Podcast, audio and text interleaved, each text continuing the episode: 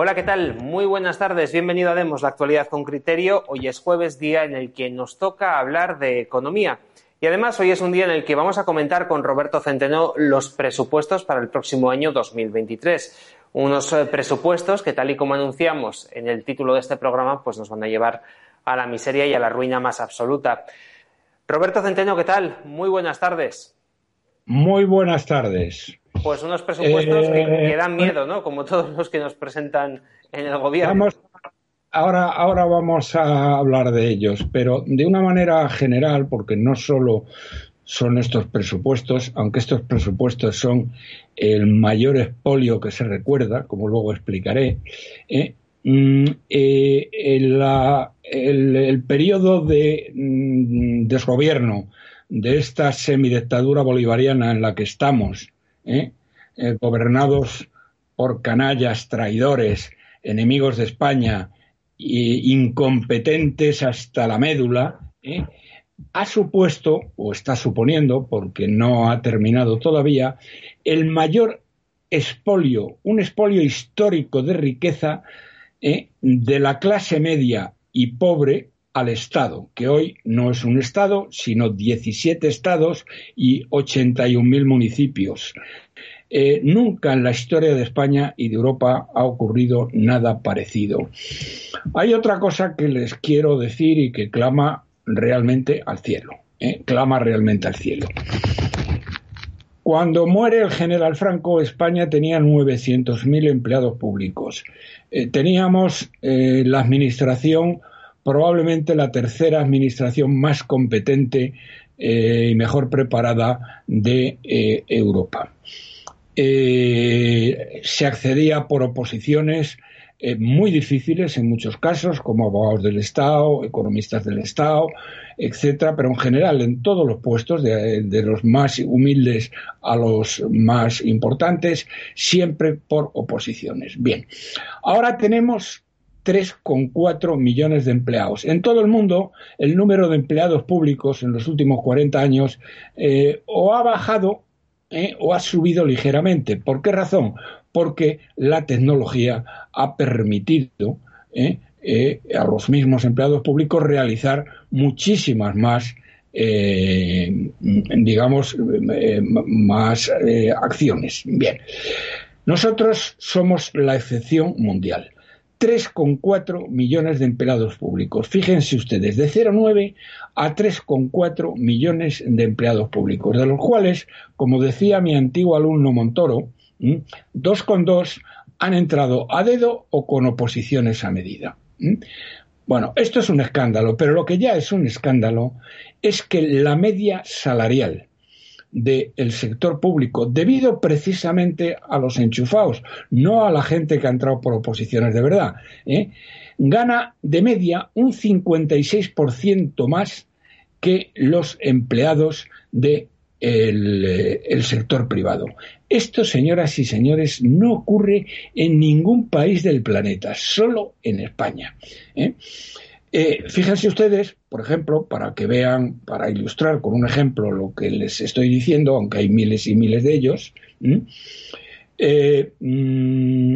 la estructura socialista de Andalucía que Bonilla prometió eliminar y que no, solamente no eliminó, sino que la engordó, ¿eh?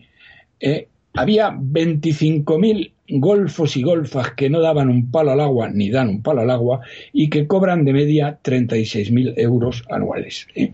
Esto les hace ver el hecho de que un 56% y ahora han salido a la calle pidiendo una subida y eh, se la han concedido, una subida que dicen que no están de acuerdo. Pero ¿cómo coño no vais a estar de acuerdo si cobráis un 56% de media más? Pero bien, bueno, dicho esto, dicho esto, yo eh, paso un poco a eh, la los presupuestos generales del Estado. Pero miren ustedes, para que entiendan bien lo que mm, suponen estos presupuestos generales del Estado, les explico lo que decían los presupuestos generales del Estado del 2022, es decir, de este año, que está ya a punto de concluir, ¿eh? Y eh, lo que ha sucedido en realidad. Bien, los presupuestos generales del Estado del año 2022 ¿eh? fueron anunciados, como recordarán ustedes y como va a pasar con estos, ¿eh? o está pasando con estos, a bombo y platillo por este gobierno de analfabetos, expoliadores y traidores, como los presupuestos, y leo textualmente, de una recuperación justa tras la crisis ocasionada por la pandemia son los presupuestos del impulso a un proceso de cambio estructural, de un desarrollo sostenible y resiliente, más verde, más cohesionado desde el punto de vista social y territorial y más igualitario. Es decir, señoras y señores, porque eh, los presupuestos de este año dicen básicamente lo mismo, incluso con las mismas palabras. ¿eh?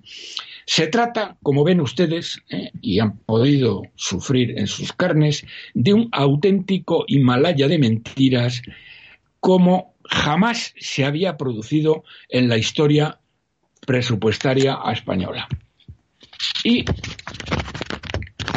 que nos obliga a calificar a los responsables de estos presupuestos a la vista de los resultados de un atajo de canallas de traidores y de malnacidos, igual que los que han redactado los presupuestos de 2013, que por otro lado son exactamente los mismos.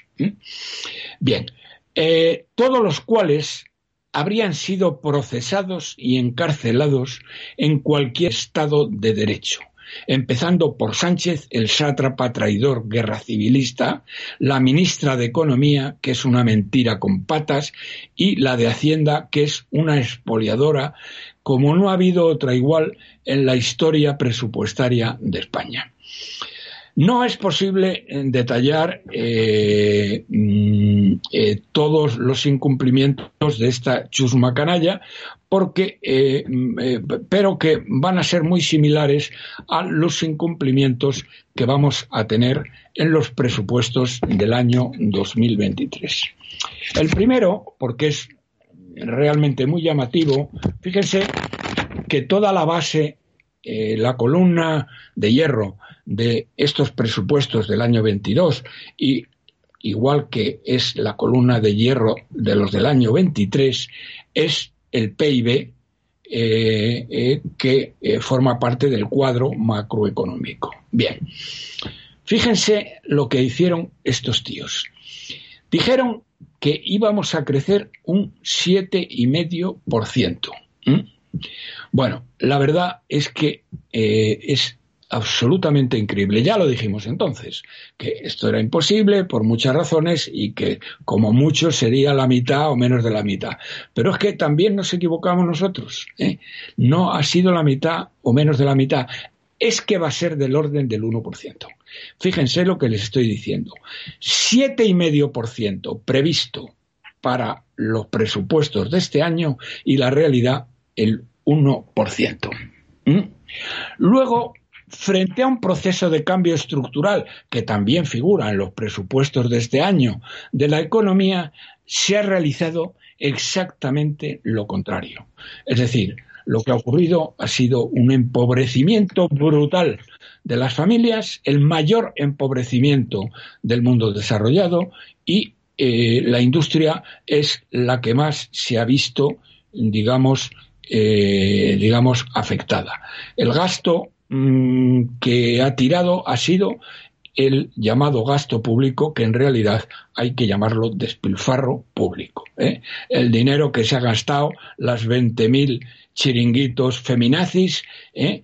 y los dineros que han eh, entregado para a los sindicatos, a los eh, periódicos afines, por ejemplo al país, etcétera. Eso es lo que ha ocurrido. Ese es el cambio estructural. Bueno, este año hay lo mismo. Dice, luego, frente a lo que decían, que esto es que es de vergüenza los canallas e hijos de Satanás que son estos tíos. Fíjense que hablaban y hablan este año de más cohesión social y territorial. ¿eh? Bien, mayor cohesión social. En este año que estamos viviendo, hemos tenido el mayor ensanchamiento de las diferencias entre clases sociales jamás alcanzadas. La mitad de las familias no llegan a fin de mes. Un tercio de las familias vive por debajo del umbral de la pobreza. Somos el país de toda la Unión Europea donde hay menos cohesión social o más desigualdad, son mayores diferencias sociales. Y estos canallas decían y dicen este año, dicen este año, que eh, eh, objetivo esencial era la cohesión social y territorial. Bien, en cuanto a la cohesión territorial, eh, pues ya lo ven ustedes, se están llevando los socios del gobierno y el PNV y los eh, la organización criminal que dio el golpe de Estado en Cataluña se están llevando cantidades de dinero absolutamente desproporcionadas y, por lo tanto, las diferencias territoriales son cada vez mayores. Pero ¿cómo osan? ¿Cómo tienen vergüenza? Bueno, esto lo dijeron el año pasado. Ya ven ustedes lo que ha sucedido. Bueno, pues lo vuelven a decir, lo vuelven a decir este año. Lo vuelven a decir este año. Más cosas. Frente a la justicia social, eh, que era otra de las grandes promesas eh, eh, de los presupuestos generales para el año 22 y es una de las grandes promesas de los presupuestos generales para el año 23, es la peor del mundo desarrollado. España es el país donde más se han empobrecido las familias de todo el mundo desarrollado. Eso significa 40 países, los 37 de la OCDE y otros tres más mm, que la OCDE, eh, digamos, estudia y monitoriza. Hemos tenido un empobrecimiento 7,5 veces la media de, eh, de, estos 40 países. Yo lo que no entiendo eh, eh, cómo la gente todavía no ha salido a la calle eh, de una santa vez.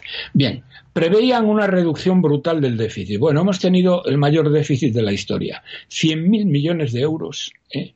Esta mentirosa con patas que es que es Nadia Calviño.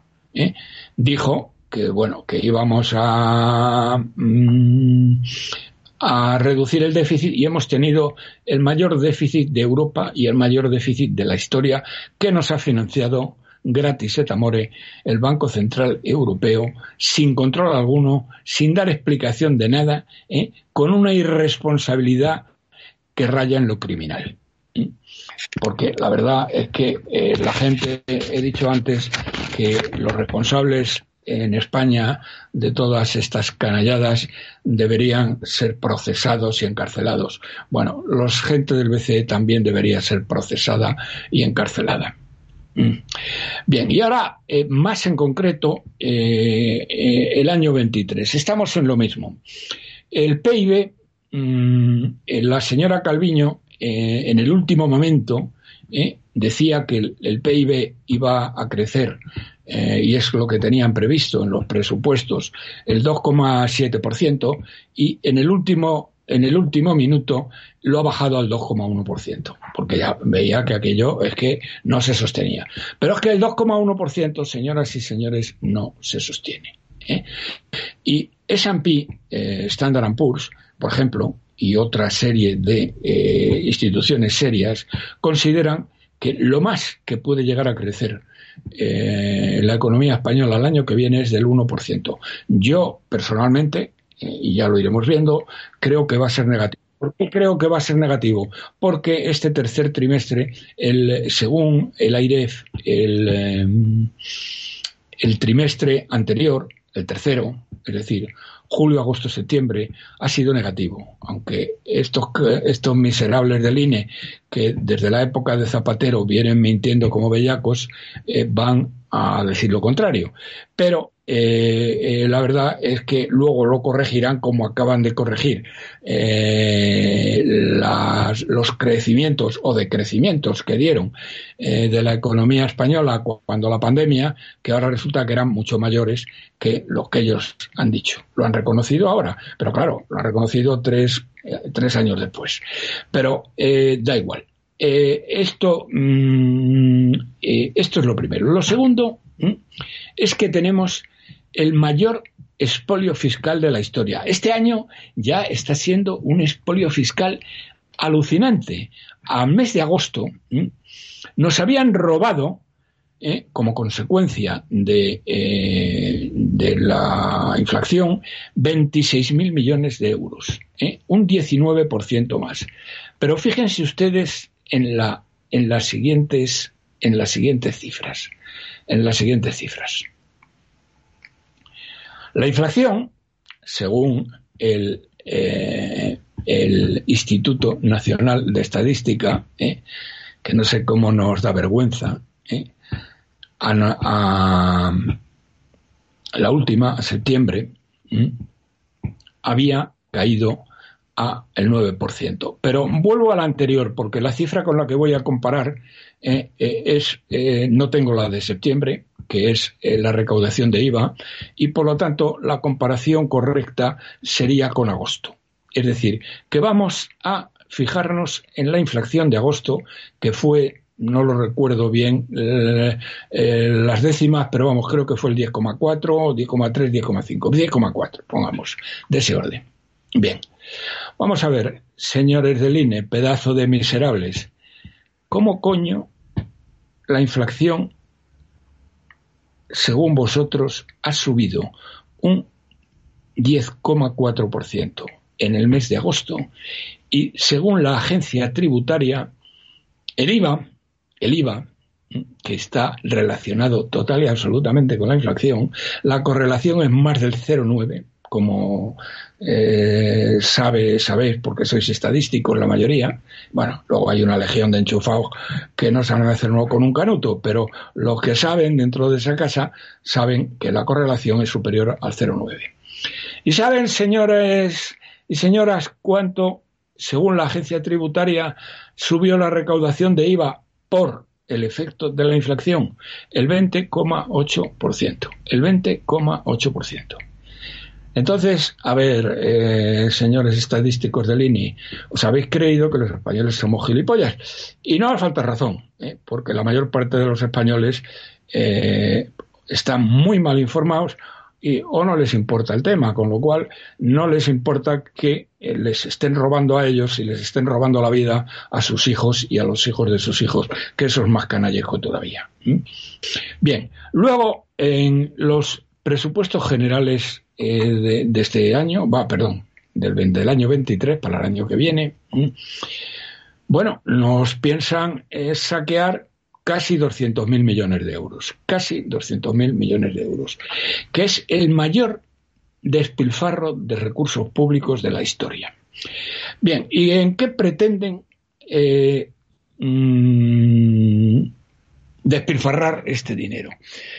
miren ustedes, pues es lo mismo, lo mismo, como son los mismos, han mentido como bellacos y no ha pasado nada porque ni les han echado, ni les han procesado, ni les han metido en la cárcel, ¿eh? que era lo que, lo que tocaría. Te dicen lo mismo, ¿eh? fomentar la transición verde. Una transición verde que nos ha llevado a la ruina, que tenemos la energía más cara de Europa, pero con gran diferencia. Claro, estos tíos dicen, no, porque la energía está muy cara en toda Europa, y es verdad, y es verdad. Pero lo que no dicen es que España es la que tiene la energía más cara de Europa. Por ejemplo, el gas estamos pagando el doble de lo que pagan los países europeos, porque estamos importando casi todo el gas en, en, metaneros, ¿eh? y dice esta analfabeta, porque es que hay que ver la analfabeta, la Teresa no sé qué, eh, la, la, ministra de Transición Ecológica y de los grandes expresos europeos, dice, tenemos más regasificadoras que nadie. Vamos a ver, imbécil. ¿Y qué significa eso? No significa nada. Las regasificadoras eh, son unas instalaciones que se hacen con el dedo meñique y que no significan nada. Pero nada, de nada, de nada. ¿eh? Lo que es importante son las tuberías, las que por las que el gas vale la tercera parte que lo que vale por las regasificadoras. Entonces, las regasificadoras, un país que se abastezca por regasificadoras, caso de España, fundamentalmente, quiero decir, es el que paga el precio más alto. El gas que viene de Estados Unidos cuesta tres veces más de que el costaba el gas ruso a Alemania, el del, el del Nord Stream que han dinamitado los americanos. Bien, eh, luego después lo mismo. Eh, naturalmente, eh, la transformación no solo tiene que ser verde, tiene que ser justa, como el año pasado, que también era justa. Ecológica también, el año pasado era ecológica. Y digital, también digital, que suena muy bien. No saben qué coño quiere decir eso, pero lo dicen. Bien. Luego hablan de una cosa graciosa que es, esto no estaba el año pasado. Recogida selectiva de residuos y reciclaje. Bueno, este, los basureros se van a hinchar con, esta historia. ¿eh? Bueno, esto es muy propio, la recogida de residuos y reciclaje es muy propio del hambre. ¿eh? Esto es lo que sucede.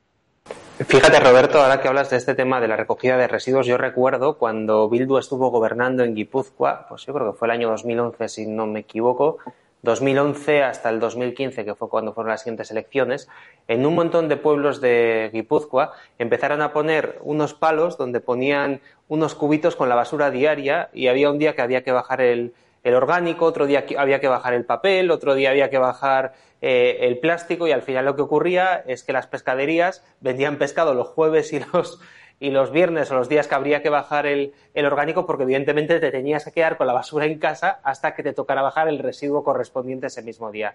Era un auténtico desastre. En un montón de pueblos se implantó aquello y de hecho creo que todavía alguno sigue con este sistema. O sea que como implanten algo así en España, no me lo quiero imaginar. Bueno, pues nada. Eh, y luego, naturalmente, acelerar las renovables. Vamos a ver, pedazo de canallas, pero si es que sois unos hijos de Satanás, unos traidores y unos miserables, ¿eh? y merecéis, merecéis el que os cuelguen de las farolas de los pueblos de España. Las renovables ¿eh? son las energías más caras del planeta y dice que hay que acelerar las renovables. Pero además, las renovables no garantizan el funcionamiento eléctrico 24 horas, sino que eh, las horas, por ejemplo, mm, en el caso de los paneles solares, las horas que no hay sol o está nublado, pues no eh, producen electricidad. Y entonces hay que sustituirlas por otras. ¿eh? El día que no hay viento, los aerogeneradores no funcionan y hay que sustituirlos por otros. Acelerar las renovables significa incrementar enormemente las subvenciones, incrementar enormemente el precio de la energía y además hay que mantener simultáneamente un sistema eléctrico generado por electricidad, eh, perdón, generado por gas, eh, fundamentalmente, o por, o, por fuel oil, eh, para cuando no hay sol o para cuando las renovables, perdón, cuando no hay viento. bien. Luego, otra de las cosas, bueno, que lo, vienen diciendo desde que gobiernan, transformar digitalmente la sociedad. ¿Qué coño quiere decir eso?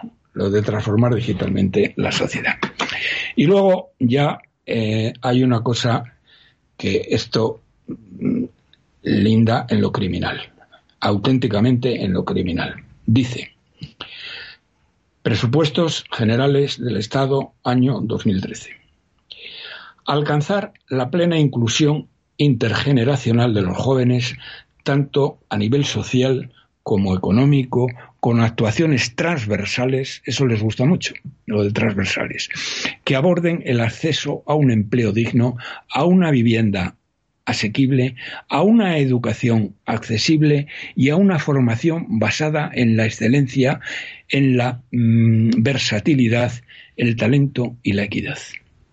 Bien, esto, señoras y señores, raya en lo criminal. Y raya en lo criminal porque España es el país de todo el mundo desarrollado que tiene un paro juvenil tres veces superior a la media, tres veces superior a la media. El paro eh, total es el doble, pero el paro de la juventud es tres veces más. Por lo tanto, la inclusión intergeneracional de los jóvenes a nivel social es una burla sangrienta eh, que merecería, eh, bueno, eh, lo que son esta gentuza canalla sin escrúpulos. Bien. dice, bueno, primero tanto y luego dice tanto económico. Vamos a ver. No ya los parados, el, el más del 30% de parados, sino, sino las remuneraciones. La mayor parte de los jóvenes son mileuristas, ¿eh? son mileuristas. ¿eh? Y me estoy refiriendo no ya a los camareros ¿eh? o a la gente que tiene, o a los dependientes, la gente que tiene trabajos poco especializados. Me estoy refiriendo a ingenieros, me estoy refiriendo a arquitectos, me estoy refiriendo a médicos, me estoy refiriendo a abogados, me estoy refiriendo a gente que tiene trabajos importantes y que ha hecho carreras serias. ¿eh?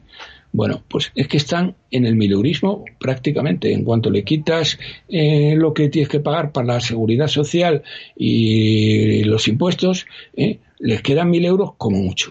Y dicen estos canallas, estos hijos de Satanás, estos criminales, que quieren la plena inclusión económica, con actuaciones transversales. ¿Qué son las actuaciones transversales? A ver, hijos de Satanás, a ver, explicar cómo lo vais a hacer. ¿Cómo vais a conseguir que estos millones y millones de jóvenes eh, dejen de ser meluristas? ¿Qué es eso de las actuaciones transversales? La única manera que tendrían estos jóvenes de llegar a no ser miluristas es enchufarse en los ministerios eh, por ejemplo, en el de la señora Montero, está analfabeta, ¿eh? ¿Eh? que les paga, tiene los sueldos medios de la gente que tiene, pues ronda los 50.000 euros. Y tiene una legión de feminazis como no hay en ninguna parte, o integrarse en algunos de los 20.000 chiringuitos feminazis que hay en este país. Bien, pues señoras y señores, esto es lo que dicen. Luego ya, fíjense, abordar a un empleo digno, a una vivienda eh, asequible. ¿Cómo la vivienda asequible? ¿Saben ustedes cuánto han subido los alquileres de la vivienda en el año pasado? Pues una barbaridad. Y este año seguirán subiendo una barbaridad. Porque las medidas que estos están intentando, ¿eh? por ejemplo, la vicepresidenta comunista, que es, eh, es una una negada analfabeta, aparte de la única vicepresidenta comunista que existe en el mundo civilizado. La única. ¿eh? Y es analfabeta total. Bueno, pues esta está en lo de topar, en lo de limitar los alquileres. Con lo cual, lo que se consigue, ¿eh? y es así, como ha sucedido en todos los países que en algún momento lo han aplicado por poco tiempo, porque rápidamente lo han tenido que quitar, que la oferta de viviendas disminuye. ¿Eh? con lo cual no van a encontrar ninguna vivienda a ningún precio. Y luego ya en el tema de la educación, dicen los tíos, una formación basada en la excelencia. Cuando esta canalla ¿eh? en la enseñanza pública la ha degradado hasta tal punto ¿eh? que se pueden pasar de curso con todas las asignaturas suspendidas del curso anterior. La han degradado al lugar número cuarenta y tantos ¿eh? en todos los eh, estudios y análisis que hacen. Y hablan de buscar la excelencia. Pero, hijos de Satanás, lo primero que tenéis que hacer es buscar la normalidad, no la excelencia. ¿eh?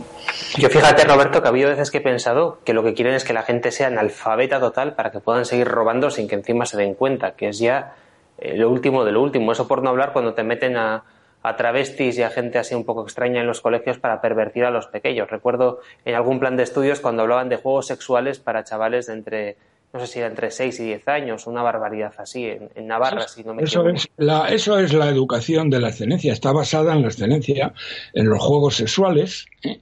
en poder, el, que no hace falta eh, esfuerzo, eh, que no hay que estudiar, eso, son, eso es lo que han implantado estos criminales, porque son unos auténticos criminales.